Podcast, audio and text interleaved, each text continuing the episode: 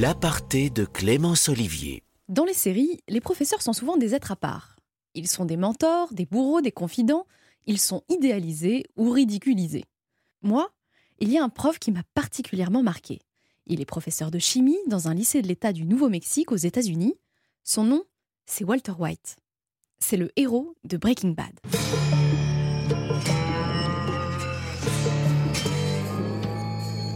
Breaking Bad, c'est une série lancée en 2008 qui est rapidement devenue culte. Elle raconte l'histoire d'un prof de chimie, Walter White, incarné par l'acteur Brian Cranston, qui vrille quand il découvre qu'il a un cancer au poumon incurable.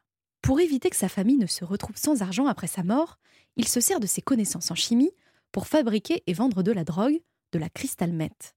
Et pour y arriver, il fait appel à l'un de ses élèves, Jesse. Toi et moi, on fera pas de la merde. Fera un produit chimiquement stable et pur dont les performances seront inégalées, sans lait infantile, sans la moindre impureté, sans chili en poudre. Walter White est impressionnant. Dans son labo improvisé dans une caravane, il manie les produits chimiques comme personne.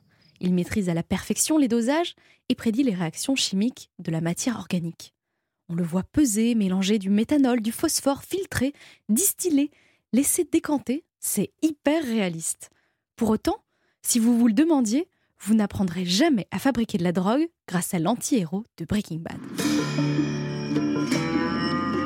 En fait, si vous tentez de réaliser sa recette de la crystal meth, vous risquez d'avoir des soucis.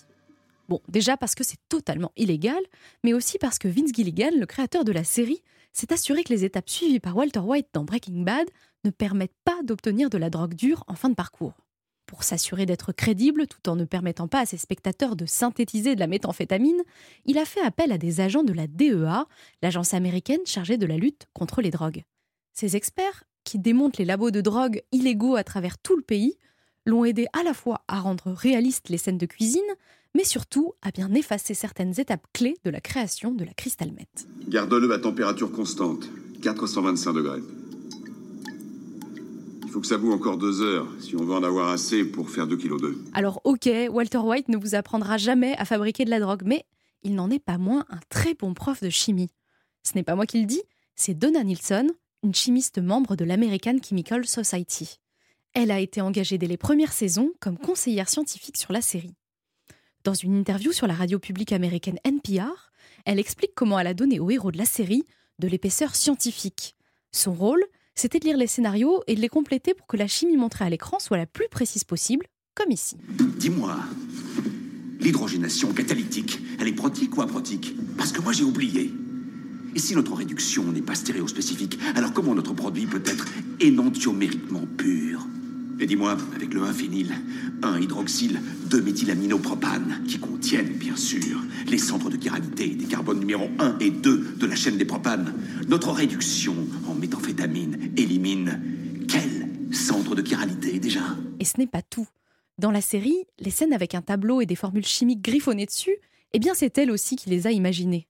Preuve que si Breaking Bad reste une fiction, elle propose tout de même aux spectateurs une initiation originale aux grands principes de la chimie. Breaking Bad, c'est une série en 5 saisons, 62 épisodes. Ils sont tous disponibles sur Netflix.